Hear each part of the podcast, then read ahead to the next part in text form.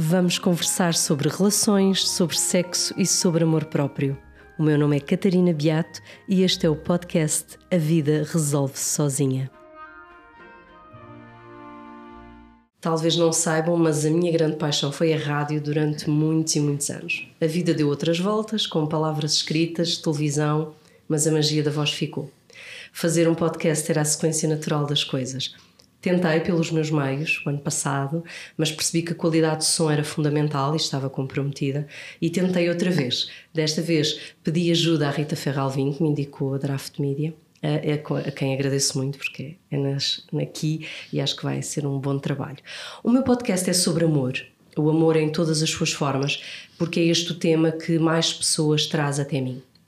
Eu acabo por receber muitas mensagens com dúvidas, angústias, desabafos e muito por esta frase de a vida resolve sozinha, que é a minha certeza que antes de reagir é preciso deixar o pó assentar e ouvir as respostas que são quase sempre muito evidentes, mas nós não queremos. Uh, ouçam este podcast assim como uma espécie de consultório sentimental e eu espero que seja também uma forma de deixar as pessoas a pensar. Eu responderei às perguntas que a minha formação e experiência de vida permitem e para tudo o resto pedirei ajuda a quem sabe muito mais do que eu. Se um podcast sobre amor era uma certeza, eu também tinha a certeza absoluta que, de quem seria o meu primeiro convidado. Eu agora gaguejei porque também me provoca nervos, que é uh, um grande psiquiatra e o maior terapeuta de casal do país e para mim do mundo inteiro. Pode ser assim? Eu acredito nisso e sou a sua fã número um. José Gamer tem 70 anos, certo? É psiquiatra, é membro fundador da Sociedade Portuguesa de Terapia Familiar e faz terapia de casal uh, há mais de 30 anos.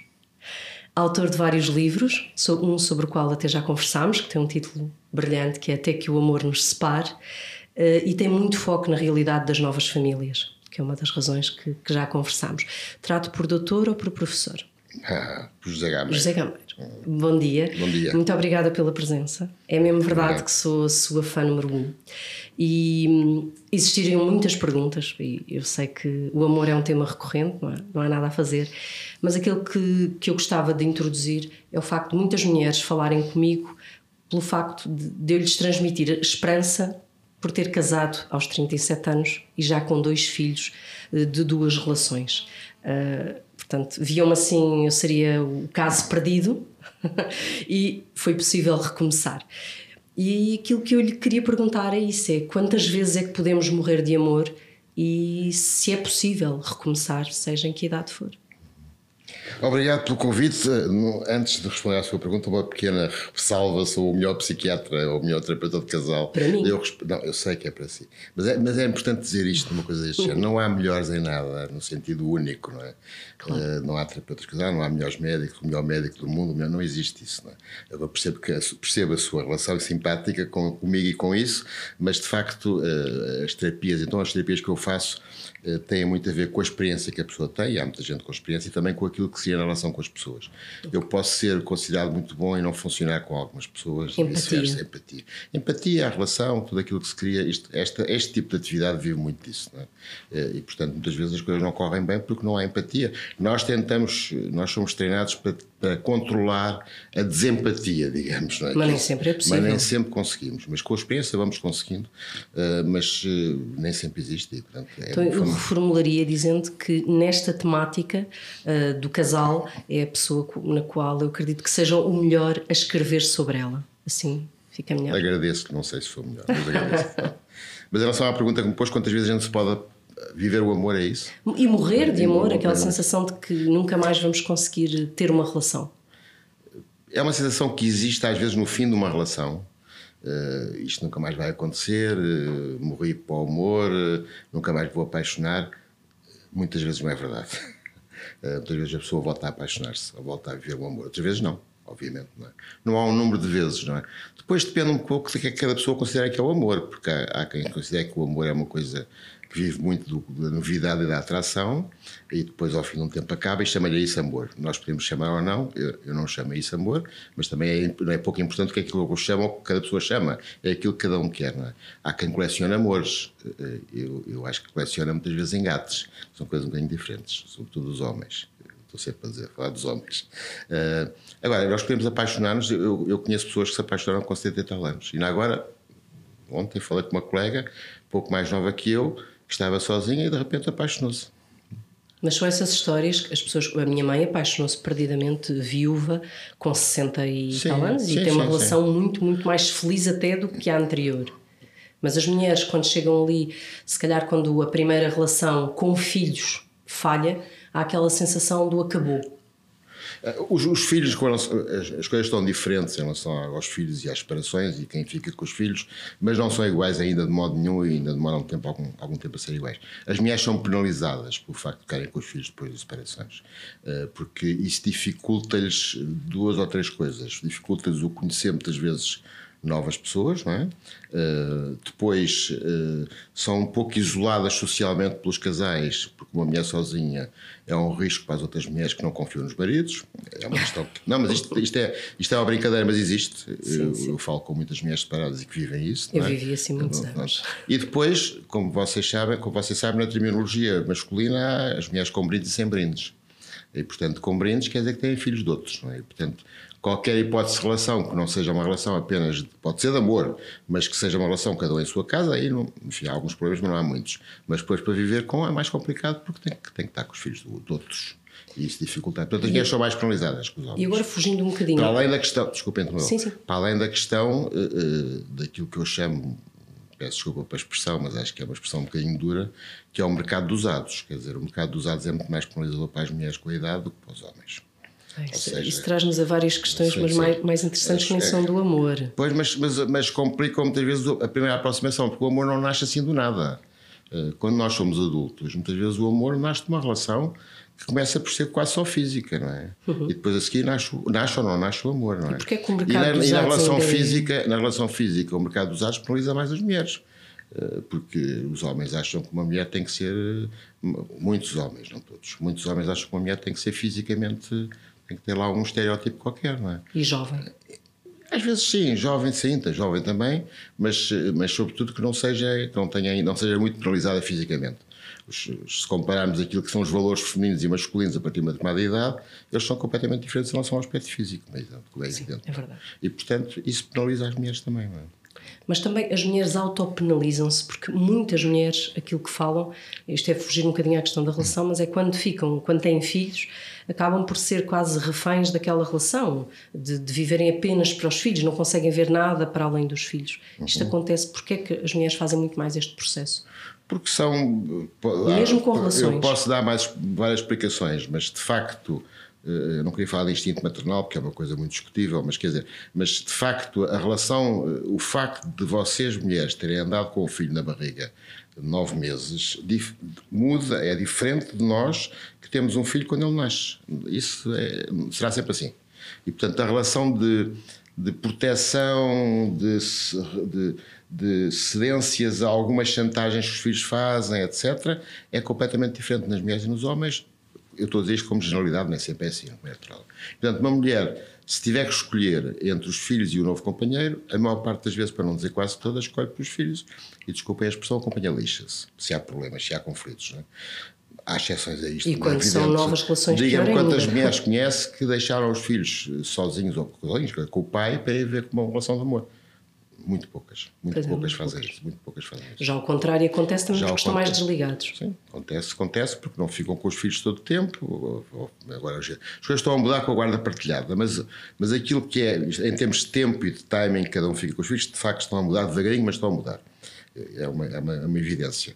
Mas isso não muda a, a, o tipo de relação. Percebe? É um tipo claro. Tipo relação. Mas em termos de, de, esperança, porque esse era, era muito um bocadinho o que estávamos a falar, de facto é possível viver um amor romântico e erótico aos 70 anos. Ah, completamente. Não completamente. Há... Completamente. Mas existe um bocadinho de estigma que já é um, ou seja, que já não existem Sim, várias sensações com essa idade. As coisas mudaram um pouco, por outro lado a longevidade aumentou, portanto, quando a gente tem 70 anos e se tiver uma saúde normal, apesar de poder morrer de um dia para o outro, como todos nós, tem mais 10 ou 15 anos de vida boa, saudável. A história de não haver sexo com 70 ou 80 anos é um mito, porque há perfeitamente sexo, se as pessoas forem saudáveis há sexo, não há qualquer, dificuldade de haver sexo, uh, portanto, tudo bem. Uh, e, e, hoje em dia os casais, em geral, em geral, uh, têm, digamos, uma, uma, uma prática erótica mais frequente que antigamente, penso eu. Mais frequente no sentido, até mais tarde, não no sentido da frequência, da frequência semanal ou mensal, até mais tarde. Eh, eh, o ingrediente erótico na relação conjugal é mais importante do que era há uns mais anos atrás. Em que, os homens, em que os homens usavam, usavam isso por fora, não é? Hoje em dia já não é bem assim, as coisas mudaram, não é? Porque Portanto, o sexo é essencial numa relação. Para a mim, intimidade. Para mim é, ainda que admita que haja casais que vivem bem sem, sem sexo. Não, não, não, há, não há nenhuma regra sobre isso. Eu conheço casais que vivem muito bem sem sexo e para quem o sexo não é um problema. E têm ternura física e tocam-se, mas não têm sexo. Não, não têm vontade de ter sexo. Não, e, não, e, não, e não é um problema para eles. Para outros é. Portanto, eu que acho que não, não há uma regra. Não há uma regra. Nem pode haver. Não, é? não temos nada a ver com isso. Cada um sabe de si. Desde que não se, se não há sofrimento, se há sofrimento, há outro problema complicado que é um deles vive bem sem sexo, mas o outro não. Pronto. E depois tem que tentar resolver isso, não é evidente. É? Claro. E aos 70 anos, eh, se voltarmos à questão das novas famílias, já não há pressão dos filhos, os meus, não, os teus. Em princípio já não há, não é? Em princípio Porque, não há. assim, sem, sem falsos moralismos ou sem medo de assumir as coisas, de facto, os filhos são um problema nas relações. São. E são um problema nas segundas relações. Mais Ainda mais. Mais do que nas primeiras. Porque nas primeiras os filhos são dos dois. E, portanto, pode haver divergência, muitas vezes há, mas são dos dois. Quer dizer, nunca se pode dizer os teus filhos. É? Pronto, e os teus filhos é uma coisa muito usada em novas famílias. Nas segundas, não, porque nas segundas, nos segundos casamentos com filhos de um lado ou filhos de um lado e do outro, eventualmente com com um filho ou dois dos dois, eh, há o problema de, de haver os teus filhos estão a, criar, estão a criar problemas, os teus filhos estão a chatear, os teus filhos não sei o quê. E, portanto, isso é complicado. Isso complica. E, mais uma vez, a mãe ou o pai, normalmente é a mãe, porque é a mãe que vive mais com os filhos, fica entalada entre as realidades conjugais e as realidades eh, parentais, ou seja, maternais, não é? E é uma situação muito difícil para as mulheres, que se não se resolve, acaba mal. Mas é engraçado, porque é um assunto tabu. Não há, eu não tenho dúvida, é um assunto de que, se calhar. Uh, as mulheres falarão com as mulheres e os homens falarão se calhar com um amigo mais próximo, mas têm vergonha, porque é um bocadinho difícil assumir ao mundo de que crianças pequenas são um problema, não é? Quanto mais assumir de que sim, uh, as crianças são um problema na relação. Mas isso, quer dizer, existe, é uma realidade e como é que se contorna? O que, é de só, facto, também, de forma? Também só um problema porque existe, só o um maior problema quando existe o pai ou a mãe que estão fora desta relação, portanto o ex ou a ex, que dificultam a vida. Eu dou um exemplo prático que acontece algumas vezes. Eh, você vive com um homem, tem filhos de outra relação. Você combinou que os filhos, no fim de semana terminado, vão para o pai. É? E combinou um fim de semana porreiro com, com o seu atual companheiro ou marido. E à última hora o pai pira-se, balda-se, ou faz de propósito para lhe deixar a vida. E pronto, e você fica. E o, e o seu companheiro diz: Mas Desculpe que eu não ia dizer um palavrão. Mas, mas que é isto? Então tu não controlas isto? Tu não controlas o gajo? O gajo faz o que é de ti? Tu não tens não sei o quê? Tu és capaz de saltar para o gajo e dizer que não sei o quê? Então lá assim. Porque claro. perdeu o fim de semana, em que ele já tinha pensado que ia ter um fim de semana cheio de sexo e não sei o quê. Percebe? Não, estou, sim, estou a fazer sim. uma caricatura, mas quer dizer, portanto, não depende só de si, dos filhos e do seu companheiro.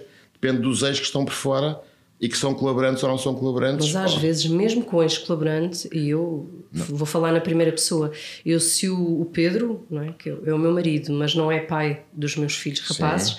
se ele lhes falar num determinado tom, claro, aquilo causa é, uma dor já lá ia, anormal. Já lá, já lá ia. E, portanto, esta é uma questão que é. Outra questão é interna à, à família que estamos a falar, não é?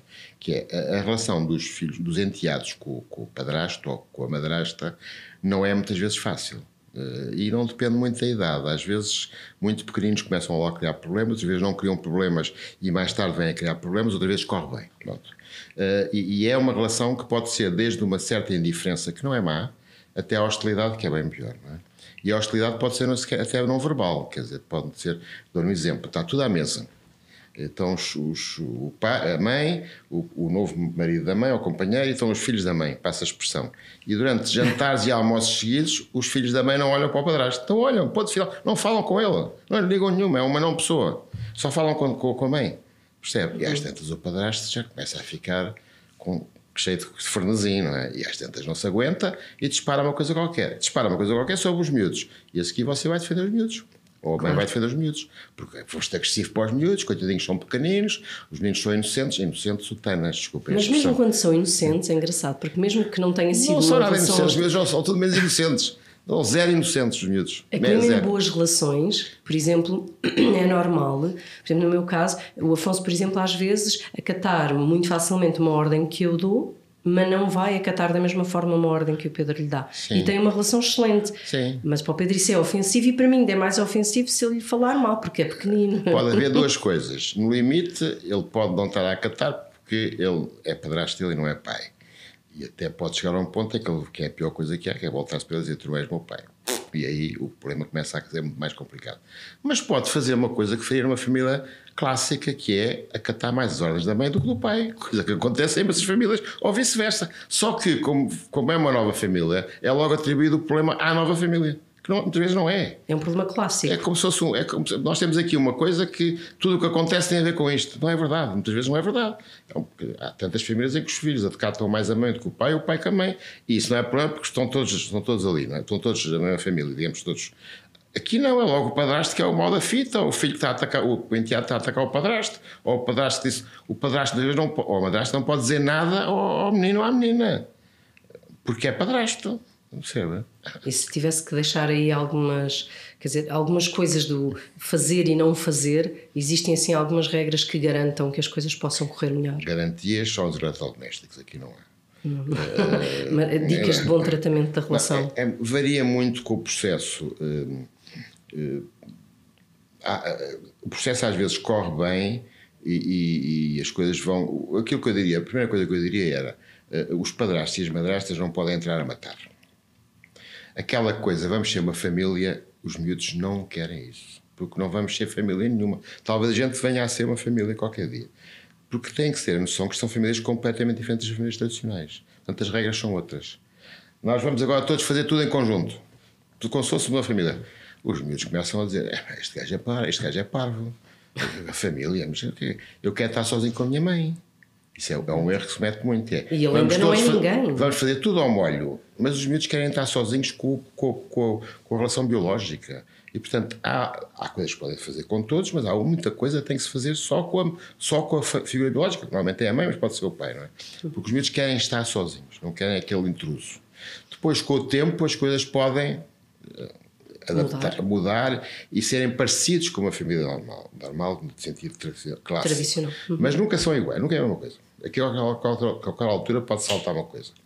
Depois, naquelas situações em que se degrada muito, a situação se degrada muito e, portanto, o casal está à beira da ruptura, porque o, o, a única coisa que alimenta estas famílias é o casal. Não é? Tudo o resto não alimenta. Não, não, não, não, não, em que sentido? No sentido em que não contribui para, para manter a relação unida. Quer dizer, os filhos, eh, os filhos Sim, os enteados... um padrasto pode ter uma relação enteados, fabulosa com o enteado, mas isso não vai eh, segurar a relação. Não vai segurar a relação. É o casal que segura a relação. Aí é a diferença face é a um casal, casal, clássico. É o casal que segura a relação. E, portanto, quando a relação está à beira da ruptura, porque há problemas entre, entre o padrasto, eu vou falar de padrasto porque é o mais frequente do que a madrasta ainda, chegar a um ponto em que será quase igual, mas neste momento é mais frequente, estou mais tempo com o padrasto do que com a madrasta. Sim, sim. Mas... Uhum. E portanto, na altura em que os coisas estão muito próximo da ruptura do casal, em que a mãe já não aguenta mais, muitas vezes acontece, eu já vi muitas vezes a mãe dizer: Eu continuo a gostar muito de ti, mas eu não aguento mais esta tensão. E portanto, vamos separar-nos e manter a relação. Coisa que às vezes acontece. E, e, e conseguem, conseguem. Às vezes conseguem, outras vezes não, porque às vezes o padrasto não leva bem isto, não é? Portanto, pira-se, não é? Mas é feito, isto é, tem um enorme sofrimento por trás, sempre, tem um enorme sofrimento. Porque o casal, muitas vezes, apesar de passar por fases difíceis, não, não, está, não está tocado na sua relação de amor. Está, está magoados um e outro, porque tu fizeste, não fizeste, deixaste de fazer. Quando isto chega a este ponto, aquilo que eu faço com estes casais é dizer ao padrasto uma coisa lamentável, mas que é a única saída durante algum tempo, é você vai ser uma não pessoa. Ou seja, você vai fazer figura de não pessoa aqui dentro. O que é horrível para um adulto, não é? Quer dizer, você não vai dizer nada aos enteados, você vai fingir que não vê, não vê, não ouve. É como as estações, é como as coisas do, do, do, comboio, da linha de comboio. Você não vai ouvir, não vai. É ao contrário. Não escute, não olhe, faça o contrário. Se aguentarem fazer isso durante uns meses, eles deixam de ter uh, motivo. motivo para guerra, talvez as coisas melhorem. Talvez as coisas melhorem. E depois, de vez em quando, vejam se conseguem pirar os dois para, fazer, para, para dar uma volta. Mas, mas, isto, isto, não, mas isto quando, chega, quando, quando chegam os casais já muito a mal, é muito difícil que isto funcione. Às vezes funciona, mas é difícil, porque já estão muito. magoadas. já estão, as pessoas estão magoadas depois. As às vezes conseguem aguentar-se, dão uma voltinha um com o outro, aquilo melhora um dia ou dois. Mas depois, as melhoras de amor. Mas depois, os, às vezes, os filhos encarregam-se. Quando os filhos estão numa e as filhas aí são muito piores, as mulheres são muito piores que os rapazes, as raparigas são muito piores que não, não. Tudo, são mais. Tudo que mete miúdas é uma grande confusão sempre. São os mais inteligentes é mais, na forma de manipular mais, ou é a relação deles com o pai? A relação não, delas com o pai não, é não? Não, são mais inteligentes. Quando querem chatear, são mais sofisticadas. Eles são mais pontapé na bola e as coisas são mais simples. Não, eles não pensam tanto, não, não, não querem que não chateiem, até às vezes usam isto para não serem chateados. Elas não, elas estão sempre, é um bocado como elas fazem entre elas são, são miudinhas, são, começam, metem coisas, fazem coisas muito, muito sofisticadas às vezes, muito sofisticadas. Muito, já mas, este, coisas... mas estes desafios, eu falei das novas relações, como é óbvio, porque, porque existem, porque de facto muitas vezes são relações que mulheres e homens que já não que já tiveram as suas tentativas, as coisas falharam e querem uhum. recomeçar. Mas esta história do, do amor romântico, ele dá trabalho, seja no, numa visão clássica ou numa visão de nova família. É? Sim, sim, é Porque para manter precisa de, de tempo a dois, precisa de não ser magoado. E estava-me a dizer uma coisa muito engraçada: esta questão das casas diferentes. Uma relação pode começar, duas pessoas podem viver juntas e depois viverem em casas diferentes e ser possível? É possível, mas não é fácil. Não é fácil. Tem que estar os dois eh, pelas circunstâncias em que isso aconteceu, têm que estar os dois de acordo sobre isso, não começa a haver uma relação muito descompensada. É? Se há um que está em, em, em, em, perda, como se diz, por causa disso, as coisas depois complicam-se muito. Pois porque é uma coisa que nós depois não... aparece a desconfiança, e depois aparece não sei o que, o que é que ela está a fazer, coisas desse tipo. É? De ciúme, às vezes que não existe e passa a existir.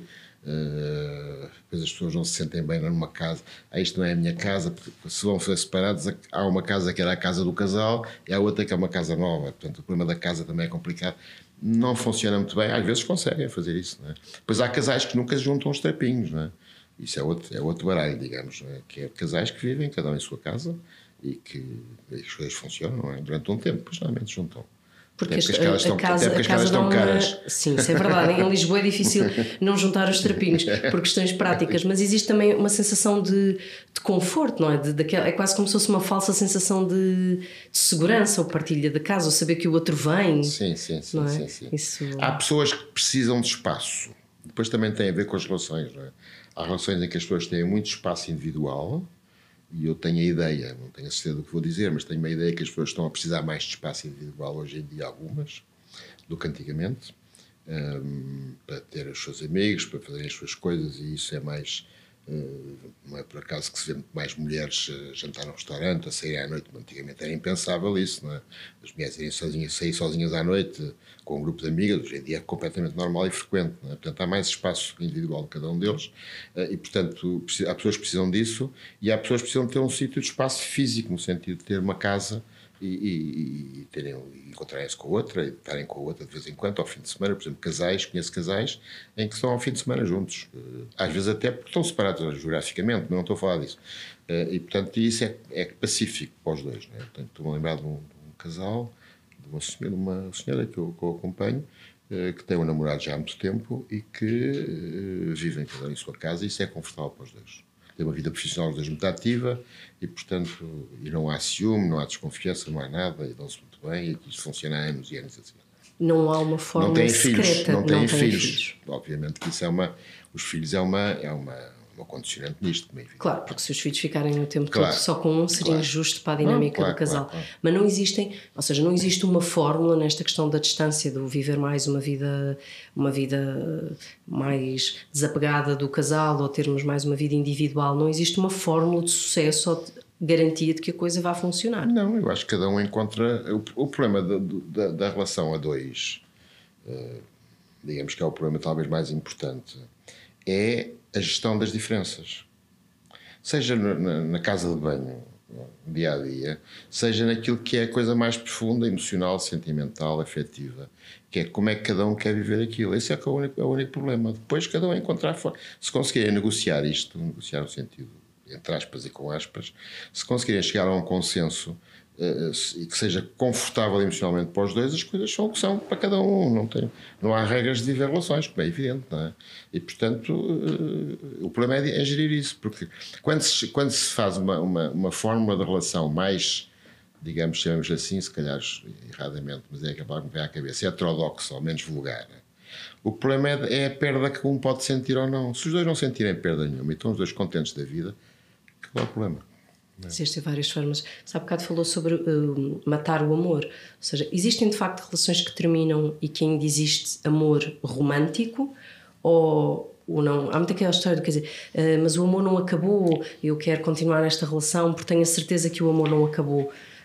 Existe, existe, existe, existe porque uma coisa é o amor, outra coisa é viver com a pessoa com, com que se ama. São coisas completamente diferentes. Quer dizer, em princípio tem que haver uma sobreposição. É? Sem o amor é difícil. Convém viver. vivermos com a pessoa que amamos. Convém, convém dar jeito. Uh, mas muitas vezes as pessoas não conseguem viver com a pessoa que amam.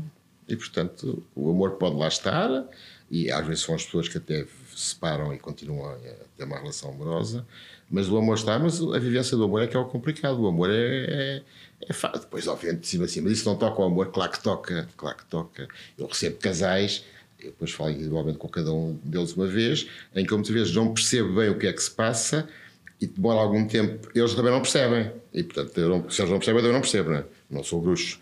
E portanto, muitas vezes a pergunta que eu faço é: eu faço duas perguntas que são, o meu lado médico, são, são relativamente diagnósticas. É, a primeira, que é menos diagnóstica, é se você, você tem a sensação que já chegou ao fim da linha ou de vez em quando anda para a frente e para trás. Okay. Essa é a primeira.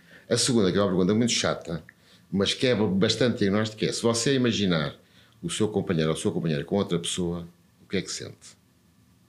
Isso é interessante que eu vejo isso naqueles programas em que eles testam as relações. Eu tive, andei a ver um programa que, que põe numa ilha uns casais que estão em crise e um dos exercícios que fazem com eles é pegar num dos elementos da relação e o outro tem que estar de fora a vê-lo casar, um simulacro, não é? Não é? dele a casar com outra pessoa. Engraçado, agora já percebi. Sabia, não sabia. Ou seja, ao perceber até que ponto é que me afeta perder o outro. Não, claro que é uma imaginação, mas há pessoas que dizem logo, e isso é completamente diagnóstico, que dizem logo para mim era bom vê-lo feliz ou vê-la feliz, era um alívio, porque eu sinto culpado ou culpada por estar a, a provocar esta ruptura. Ok. Muitas é. vezes a ruptura não é dos dois, é um que quer provocar. É? Uhum. E isto é, é impeditivo fazer uma terapia de casal, é evidente. É?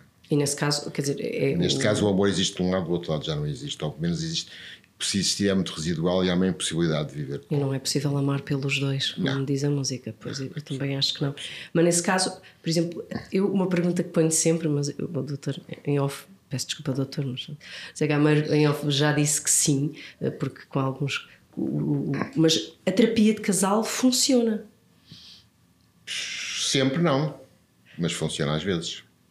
Já disse isto várias vezes. Funcionam os casais em crise muito bem. Muito bem. As crises conjugais, se os dois querem continuar, em princípio, têm a ideia de continuar, mas aquilo está tudo cheio de mágoas e dores, aí funciona muito bem não, nada tem 100% de resultados positivos, mas positivos no sentido de resolver, mas tem bastante nível. Nos casais com prioridades crónicas é muito complicado. É mais complicado. Muitas vezes não funciona. E quando um elemento não quer fazer terapia de casal? Não há. Não há. Não há palhaços, não há circo. Mas nesse caso será indicador de que também não quer investir naquela relação pode, ou é uma questão mais ser, pessoal? Pode ser, pode ser uma coisa cultural. Eu não aceito que venha aqui um senhor ou uma senhora meter-se na nossa vida. Uhum essa questão cultural está a diminuir, mas ainda existe. Quando eu comecei, as terapias de casal eram muito raras, havia muita terapia familiar e pouca terapia de casal. Hoje em dia é ao contrário. Eu não faço terapia familiar já há uns anos, mas há muita terapia de casal, muita, muita, muita, e terapia familiar penso que há menos, mas se calhar não, não, não, tenho, não tenho noção. Mas não havia. Agora... Mas ainda são as mulheres que arrastam os meninos para a terapia de casal? Isso já mudou, isso já mudou. mudou? Pois, isso, já, isso, foi, isso mudou nos últimos anos, é muito interessante. Mudou, mudou no sentido em que eles ficam aflitos e vão porque estão debaixo Mas de pressão. Mas há maridos que arrastam as mulheres para a terapia de casal? São, são é assim, são, são arrast, eles arrastam as mulheres para a terapia de casal quando vem aquilo a acabar. Quando fizeram tanta porcaria, porcaria no sentido de, de porcaria no sentido de terem outras relações, talvez não é isso, não. Porque As neiras, todas, não, é? é, não sabem, os, os, homens têm menos jeito para isto que as mulheres. É, não há nada a fazer, têm um bocadinho mais jeito agora, mas não têm. Não têm não... Mas é só educação ou está no. Não, não sei, na genética. Não, mas... Na genética não sei se está, acho que não, acho que isto é, cultura, é cultural, não é? Mas é aquela coisa que se dizia que ainda é verdade, que os homens casam e arrumam as botas e leem o jornal e veem televisão e elas estão a falar em discurso, as mulheres falam em discurso direto, como sabe, são um bocado chatas às vezes. E ela disse, ela disse, ela fez, e depois que se passou no emprego, e a outra disse, e, pá, e os tipos desligam. É evidente. É? Então, e, portanto, eu explico-lhes, sei lá, você não pode desligar, você tem que ouvir aquilo tudo, faz parte. Faz parte, uhum. faz parte, tem que ouvir. E tem que ouvir com ar Mas calma. a mulher também pode, a mulher, neste caso, vamos esquecer que é homem e mulher, mas se assim, há um elemento da relação que te fala, que te fala muito mais e queres esmiuçar, e se o outro não tem essa capacidade, também pode assumi-lo, em vez de desligar. Não, pode, pode, pode ter. Estava tá, a falar com os, a outra. Não, mesmo que não seja homem, mas sempre eu dizer: olha, desculpa, eu neste momento já não estou a ser capaz de absorver tudo o que tu me estás a dizer. Pode fazer isso uma vez ou outra, mas não pode fazer muitas vezes. É. Não, não pode fazer muitas vezes. Porque uma boa relação. Não, pode, pode, claro que pode, mas quer dizer, depende muito dos casais. Mas quer dizer, não convém fazer muitas vezes, convém ouvir uh, alguma coisa. Porque, e depois há outra coisa que eu digo sempre, que, é, que, que digo aos casais: é, você não pode, na altura em que a sua mulher, isto, isto é mais para os homens você, na altura em que a senhora está a falar de um conflito qualquer, de um problema qualquer que teve no trabalho ou com a família, você não lhe pode tirar o tapete, mesmo que acho que ela esteja a fazer uma coisa erradíssima. Você não lhe pode dizer isso neste momento. Porque Exato. senão não está, a solidariedade conjugal não está a funcionar. Ela quer, ela quer de si uma solidariedade. Você não, você não tem que ser muito ativa a dizer que ela é a melhor do mundo e que teve imensa razão e que as outras pessoas são todas uma coisa horrível. Não tem que dizer isso. Mas não pode tirar o tapete. Mais tarde pode voltar à conversa, ou se ela voltar à conversa, é mais fácil depois de explicar. Quando não está a quente. Quando a coisa não está a quente. A quente não lhe tira o tapete, porque senão isso é péssimo. Mas, Mas é engraçado, isto, isto, isso também funciona, eu por acaso até acho, isto do ponto de vista feminino, que isso acontece muito mais um, ao contrário, ou seja, muitas vezes os homens estarem a falar de um, de um problema deles e as mulheres terem muito sentido crítico perante o sim, parceiro, sim, sim. em vez de fazerem esse momento de solidariedade, não, de equipa. Acontece dois lados. Não é? estou contigo é, e depois já te vou dizer o que é que fizeste de errado nisso. Eu, eu, por exemplo, minha culpa. Eu sou a pessoa que, perante um problema, se o Pedro me estiver a dizer eu fiz assim, eu fiz, eu sou capaz de estar só a apontar as críticas ao que ele fez e não dizer, olha, estou contigo nessa luta. É. Mas voltando à questão dos homens irem à terapia de casal, uh, vão, uh, é desencadeado mais por eles porquê? Não é por sua livre vontade, isso também acontece, mas é mais raro é porque elas, em determinada altura, dizem isto assim não pode continuar. E, portanto, se isto continuar assim, eu quero me separar. E aí eles dizem: não, não, vamos, então vamos falar com alguém, vamos fazer uma terapia de casal. Pronto, e aí. E, e é complicado, porque elas, quando dizem isto, as coisas já estão muito a mal. Elas são menos eh, superficiais que eles a dizer: eu quero me separar. Não mandam para, assim, de, do nada como não, uma não, ameaça. É, é, uma coisa já mais consistente. Os homens muitas vezes, ah, não sei, é, é um bocado de boca para fora. Eu estou a falar de estereótipos, cara. Isto nem sempre é assim. Como é claro. Uh, uh, e elas, quando dizem isto, as coisas já são mais, já são mais, mais sérias. E eles aí ficam um bocado preocupados e, e, pronto. E às vezes os casamentos mudam, percebe? Às vezes, uma boa crise num casal não quer dizer que seja uma receita. Uma boa crise num casal, desde que não seja de pancada, é, é um mau bocado, mas muda muitas vezes a relação conjugal. Mas é engraçado que isso, eu no outro dia escrevi no Instagram sobre isso, porque mesmo na nossa, quando nós temos os nossos filhos, imagina um padrão de sono. Os miúdos dormem bem quando nascem, depois ali aos três meses começam a dormir. Uma pessoa entra em pânico, porque as coisas mudaram. E o que é verdade é que de facto a vida muda e o casal mudam enquanto indivíduos, a relação terá que mudar, terá que passar por momentos que, apesar de doerem, de crise, pode não ser o fim. Uhum. Ou seja, as crises não têm que ser o fim. Claro, outro dia um amigo meu, como muita graça, que é meu colega e que é meu amigo há 40 anos estávamos a falar já não sei de quê, e ele disse: Epá, isto, ao fim de não sei quantos anos, haver relações sexuais e erotismo no casal é um milagre. Só por milagre é que há. Dizia eu. Mas espera, como é que é possível? Os filhos pequenos a dormirem mal, depois os filhos já adolescência a darem chatices, depois não sei o que, não sei o que, só o milagre é que faz isto. Mas, mas, o milagre às vezes acontece. Claro que sim, claro que Sim, mas não há formatos. Eu não, acho claro que é um dos. Não, um dos há, tem que haver, tem, eu digo que tem, isto é uma estupidez dizer que tem, mas os casais. Uh, há, muito tipo, há muitos tipos de erotismo no casal. É? Uhum. Há os casais que mantêm, por razões individuais dos dois e da relação, um nível de erotismo mais ou menos constante ao longo da vida. Claro que não é constante a frequência, porque os episódios da vida são diferentes, tudo isso. Não estou a falar da frequência, estou a falar. Há muita mania da frequência. A frequência não é o mais importante nestas coisas, acho eu. É o, é o envolvimento erótico que possa haver. E pode ser muito intenso, ainda ser, que menos. Exato, pode ser menos frequente e, naturalmente, com a idade e com o tempo a relação vai sendo menos frequente e depois nas férias aquilo volta a disparar em termos Ou de não, eu acho que as férias são um, um, a pessoa tem uma ilusão e depois vai para um sítio onde ah, nem sequer controla é os miúdos. Não, não estou a falar de férias sem miúdos, não estou a falar com miúdos. Ah, não, férias não, sem miúdos. Às vezes férias sem miúdos as coisas não interessa agora cada, cada casal. Mas isto para dizer que a, a, carga erótica dos casais vai, vai, varia muito de casal para casal e varia muito de pessoa para pessoa, obviamente. E portanto, há pessoas numa relação conjugal cuja uh, atração erótica pela outra muitas vezes não é provocado pela outra, é porque a própria pessoa. Uh, o Buñuel, o cineasta Buñuel, tinha uma frase genial que quando chegou aos 80, que, eram, que gostava muito de mulheres e parece que foi tendo várias, em determinada altura, com a idade ou por doença, já não sei, ficou impotente. E ele disse assim: finalmente vi-me livre do tirano. Ah, ok. Isto é uma brincadeira para dizer que muitas vezes, muitas vezes, não, algumas vezes, um dos elementos do casal deixa de ter necessidades eróticas. Uhum. Uh, o que eh, pode ser complicado ou não ser complicado, depende dos casais, não é? E obviamente que pode haver relação erótica em que um não sinta tanta necessidade e não, uma das queixas dos casais é ele não procura ou ela não procura. Mas depois quando a gente pergunta, mas quando procura é bom? É ótimo. Só que não tem iniciativa, não tem líbido, não tem... Líbido você tem, não tem iniciativa, está preocupado com outras coisas e tal. Faça isto ou faça aquilo, não sei.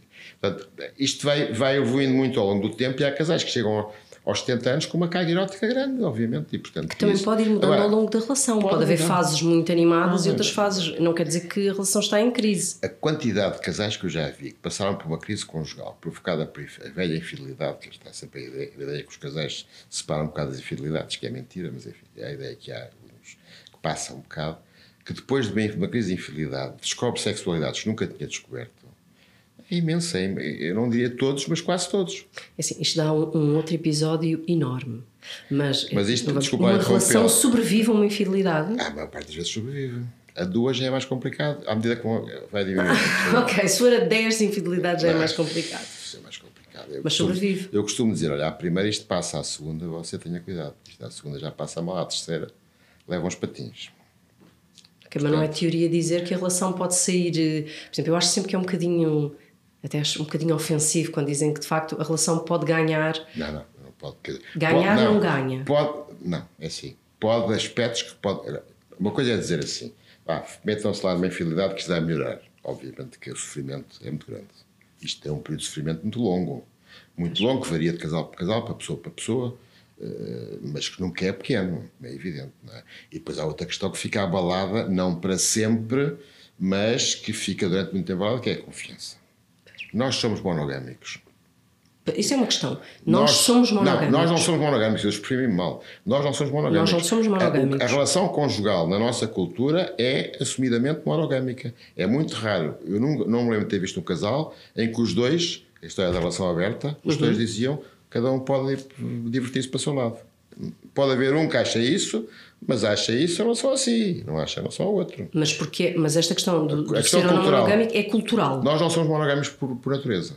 Nós, não somos, nós podemos preferir ser monogâmicos. Mas, Como os pinguins. Mas nós, temos a, nós somos, não somos monogâmicos do ponto de vista do impulso sexual. Não okay. somos, não somos.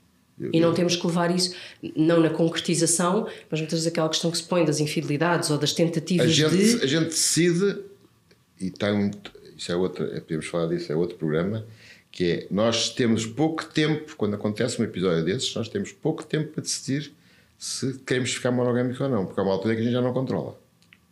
Isso é mesmo, isso é um facto. É, um, é, um é facto, físico. É, é, não, não, estou a dizer que é físico, mas há uma altura em que é complicado controlar. Obviamente Ou seja, não, não somos irracionais e podemos sempre controlar, mas é cada vez mais difícil de controlar se deixamos que a coisa corra, como é evidente. Claro, Eu seja... costumo dizer às pessoas: se você não. As pessoas que têm Há pessoas que têm uma grande dificuldade na monogamia, não tem nada a ver com gostar menos ou mais da outra. Têm dificuldade na monogamia. Acham que então, enfim, gostavam, gostavam de experimentar, de experimentar ou de ter outras relações físicas. Tanto quanto as coisas podem ser só físicas, mas físicas. E eu costumo, e já, já tiveram chatices por causa disso na vida conjugal. E eu costumo, é individual, em terapia individual, costumo dizer às pessoas: você tem que perceber qual é o seu ponto de não retorno. Não é? Ah, isto é como os aviões. Os aviões têm, um, eu tenho dos aviões porque sou piloto. É? Você tem gasolina para, de, para aqui para aqui. E há, um, há, uma altura em que você já não tem gasolina para voltar ao ponto de origem. É o chamado ponto de não retorno. É a mesma uhum. coisa. Você numa relação tem que perceber. Há uma colega ou um colega que está, as coisas estão a começar, ou, ou seja, colega ou não seja. Houve uma atração. Houve uma atração. Eh, habitualmente as atrações não dão ao cama a seguir, demoram algum tempo, mas cada vez demoram menos, como é evidente, não é? Antigamente demoravam, agora demoram muito pouco tempo. E você tem que perceber aqui qual é o ponto de não retorno, porque você depois de estar lá, você pode ter uma chatice grande. Não estou a falar sequer da chatice da, da infidelidade, chatice interior. Uhum. Quer dizer, você depois pode não saber o que é que há de fazer à sua vida. Mas a história que é. Mas é possível de facto eu sentir uma atração e ser. amar o meu marido? É. Até é possível amar, ter atração por duas ou três pessoas ao mesmo tempo e depois se ama ou não já é mais discutível o que é que é o amor, etc. é? mas, mas é perfeitamente possível. Ou seja, As é uma opção racional, quase de, não, não é de há- equipa, mas há assim, eu infidelidades- escolho Há não. infidelidades que cursam com relações conjugais ótimas. Algumas que não, que Ok. ficam logo mancas, não é? Coxas. Mas há outras que não. Eh, Quer dizer, eu já conheci N pessoas que têm uma relação conjugal boa, eh, seja homem ou mulher, não é? porque isto deve ser só os homens, é outra treta. Mas enfim, costumo dizer a brincar que os homens não andam a relações conjugais com outros homens ou só com mulheres solteiras. Sim, elas têm que estar em algum lado. Elas, elas estão lá em algum lado, nas inquéritos não aparecem porque mentem, mas isso é outra questão. Eh, omitem.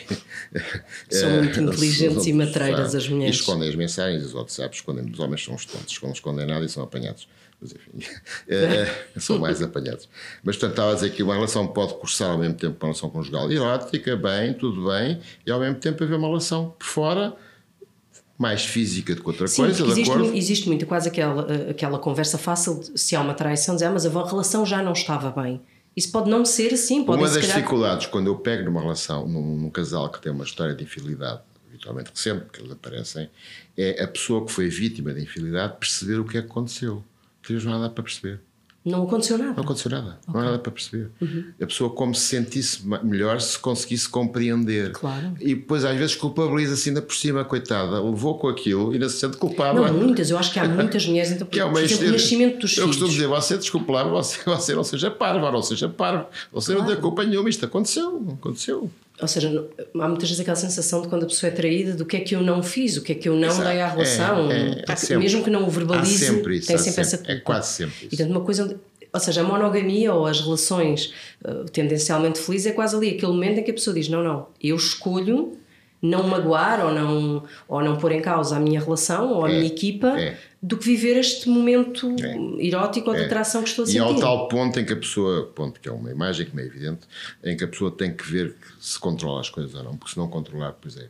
Depois também há pessoas que conseguem controlar depois, não é? Mas que se, que se envolvem pouco e, portanto, dão uma voltinha, como se costuma dizer na gíria, ou duas voltinhas e a coisa fica por ali, não é? Mas quando concretizam, não é difícil depois manterem-se. Aquilo, as relações eh, extraconjugais, mal comparados, têm um lado aditivo.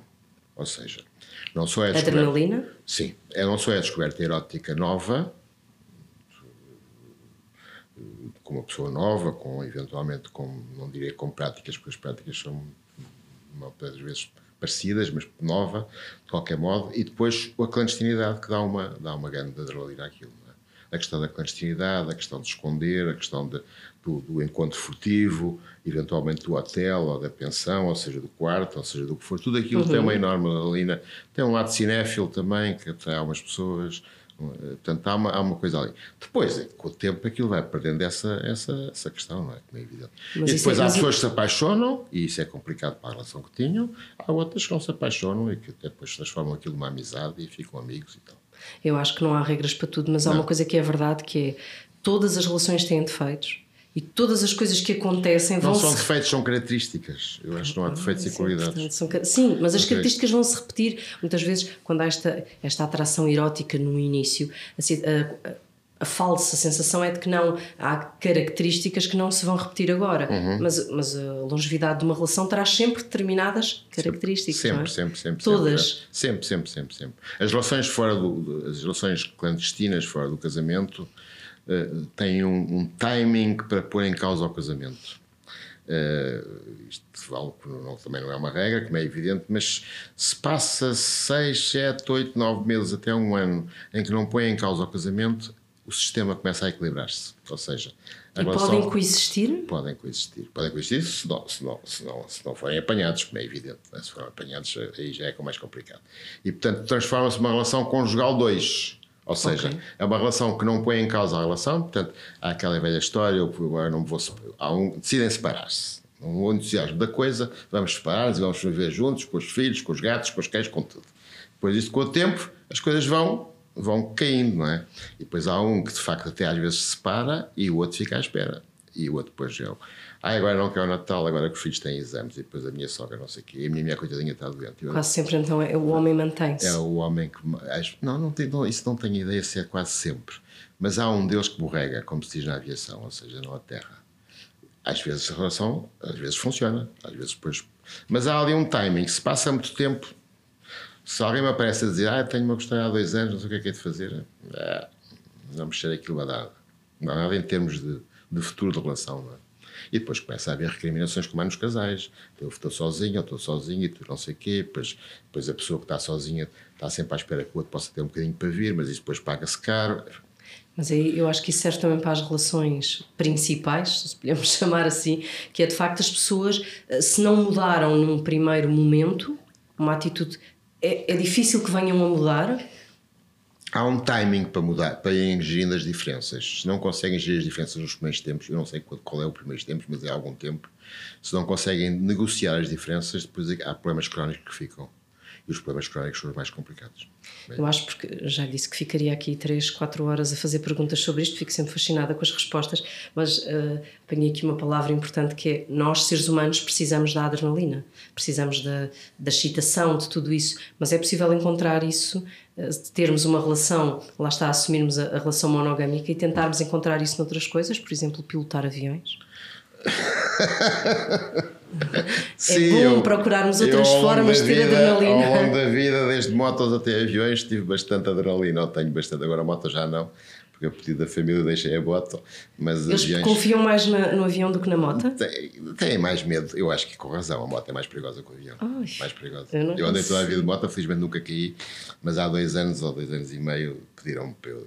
Eu também já, já não sentia Adrenalina. A vir Lisboa, debaixo de chuva, não há 5. Ah, já não tinha. Mas vai pilotar todas as semanas? Todos os fins de semana, sim. Todos os fins de semana. Isso aí mantém-se. E portanto é importante, eu acho que para, para para uma quase em jeito de conclusão, mas o, se quisermos apostar numa relação feliz e monogâmica, e isto acreditando que se, lá está, acreditando que a monogamia é importante, porque eu acredito profundamente, isto é uma coisa que dará para um outro episódio, mas eu acredito que existam outras formas de gostar claro e de aceitar as relações, claro mesmo, uhum. não tenho nada essa ilusão, mas acreditando, então é melhor nos procurar a adrenalina e a excitação noutras coisas, porque não, não, ela o existe. Casal, o casal pode ter muita adrenalina, isso é, eu acho que não eu não, eu não acho que tenha uma relação. Mas de que forma é que uma relação longa mantém pode, pode adrenalina? Ter, pode ter fogachos de adrenalina muito bons. Se souberem, tiverem imaginação para isso. Uh, se não estiverem dominados pela rotina do dia a dia, depois também depende das pessoas. Há pessoas que têm imaginação, outras não têm, paciência, é assim a vida, não é? Uh, uma tem que puxar pela outra, muitas vezes uma não, não descobriu ainda tudo na outra, porque há, há muitas, há muitas reservas no falar de algumas coisas e pois a parte é, sexual é. Não, não é muito fácil as pessoas falarem. Mas é sem vezes, medo, não é? Às vezes tentar procurar uh, esse, esse, elemento. Uh, eu vou fazer uma brincadeira um bocado de coisa aqui, Pá, mas, mas uh, se, se, o homem disser assim: olha, este fim de semana arranja lá um. Isto, espero que não levem a mal mas, uh, não, não, se preocupe veste, que eu não deixo. Veste lá de enfermeira ou veste um avental sem nada por baixo. E eu, eu ponho não sei o que também. Pedro, o que é, como é que queres que eu ponha? Isto é, uma, uhum. isto é uma brincadeira, vale, não vale Não, mas, mas lá está, mas, mas, eu não tenho que levar isso. As, fantasias, as fantasias sexuais são, são muitas vezes, não é, não é obrigatório, mas são muitas vezes o alimento para a relação conjugal erótica que já tem muitos anos e que muitas vezes a pessoa fica surpreendida porque nunca falou com a outra sobre isto e a outra. Exato, se ao fim de 20 anos ah, diz, mas eu não sabia que gostavas de enfermeiras marotas. Sempre, exatamente, ou, ou, ou, que, ou que uh, gostavas de imaginar que estava aqui um segundo homem, por exemplo, não é? Eu não me importa nada que tu imagines. Ele não quer que ele esteja aqui, se não quer, mas se tu imaginas que estão aqui dois, tudo bem.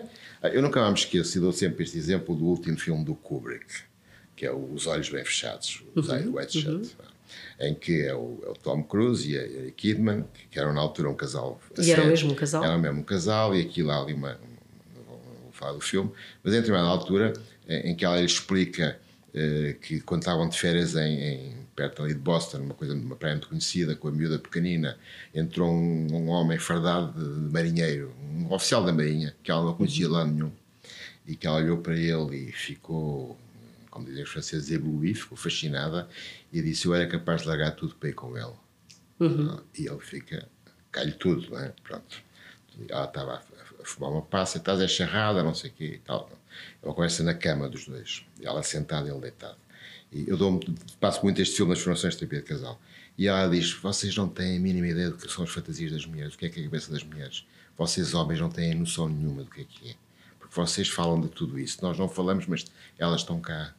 Mas às vezes até o contrário, eu acho que essa é a capacidade. Eu uh, acho que o verbalizar uh, salva as relações, ou seja, eu posso ter uma, algo que, de que nunca falei, ou que se calhar eu nem sabia que sentia determinada coisa. Se eu puder falar com o meu marido sem medo ou sem achar que o vou eh, melindrar ou ofender de alguma maneira, se calhar vamos encontrar espaço para essa adrenalina, não é? E isso, é, isso não é fácil de fazer, porque é. alguns casais têm dificuldade em fazer isso. Por cultural. Cultural, sim, cultural, ou porque evento, depois há, há, traumas sexuais nos casais, é preciso não esquecer. Traumas é uma palavra exagerada. Sim, mas, mas, mas há, individualmente um deles, não, não, ou já não, não, em casal? Em casal. Traumas com muitas aspas. Imagina uma situação em que um deles tenta fazer uma coisa qualquer e o outro naquela altura reage e não quer. Ok. Uhum.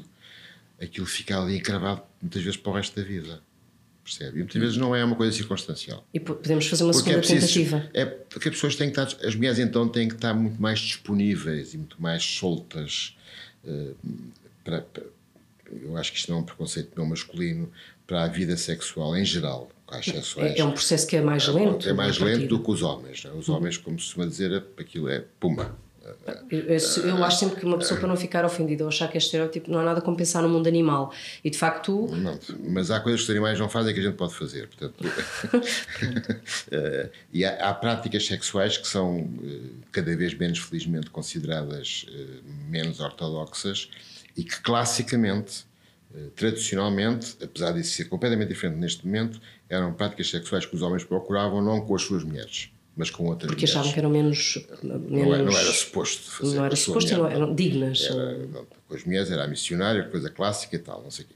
Isso mudou muito, hein? isto já não era assim, pelo menos na, na nossa cultura urbana, que é aquela que eu tenho acesso. Sim, sim, sim, ah, tenho essa ideia. Mas nos homens, muitas vezes continua a haver alguma, e nas mulheres também continua a haver alguma coisa que é: se eu faço isto, ele pode achar que eu sou uma, uma mulher um bocadinho. Mais fácil ou menos. Mais, mais pega, não é? Uhum.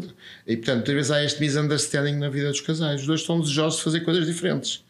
E portanto, eu vejo casais que descobrem, descobrem, quer dizer, que descobrem, não descobrem, porque já sabiam que aquilo se fazia como, como diz uma amiga minha, eu sei fazer tudo, eu sei tudo, não sei os nomes, não é? Ah, é uma frase sim, é preciso, vão ver Google. Que é uma frase com muita graça. Eu sei, eu conheço isso tudo, não sei os nomes. Uh, mas muitas vezes, já muito tarde, às vezes depois de uma crise, então, de uma crise conjugal, é que aquilo, depois há ali uma, no meio daquela confusão sofrimento, há um rebentar erótico, muitas vezes há uma. E aí aparecem novas práticas, novas coisas que são estimulantes, porque de facto, fazer sempre a mesma coisa é uma chatice, não é? Eu acho que o desafio, depois de ficarmos com certeza de que não somos monogâmicos, mas podemos ter essa opção, eu acho que o desafio que vamos deixar para as pessoas praticarem é descobrirem esses focos de adrenalina no casal e fazerem um desafio ao outro, contarem mas... alguma coisa que ele não saiba. Sim, sim. Ou ela a ele, ou ele a ela. Tá. Muito obrigada mesmo. Obrigado. Tá. Ficaria aqui e eu acho que eu depois volto a convidar para, para um tá. assunto que não seja amor. Está bem. Aviões. aviões. Aviões. Vamos falar sobre aviões. Já percebi, eu descobri, entretanto, esta semana, quando estive a ler coisas que ainda não soubesse, descobri então que havia esta paixão completamente. Não é irracional, é uma paixão à séria e de é. muitos, muitos anos pelos aviões. É, 30 e tal anos já. Então pronto, próximo, tá. A Vida Resolve Sozinha, vamos falar sobre aviões. Tá. Fica obrigado. combinado. Obrigada. Deus, bom dia, obrigado. Obrigada.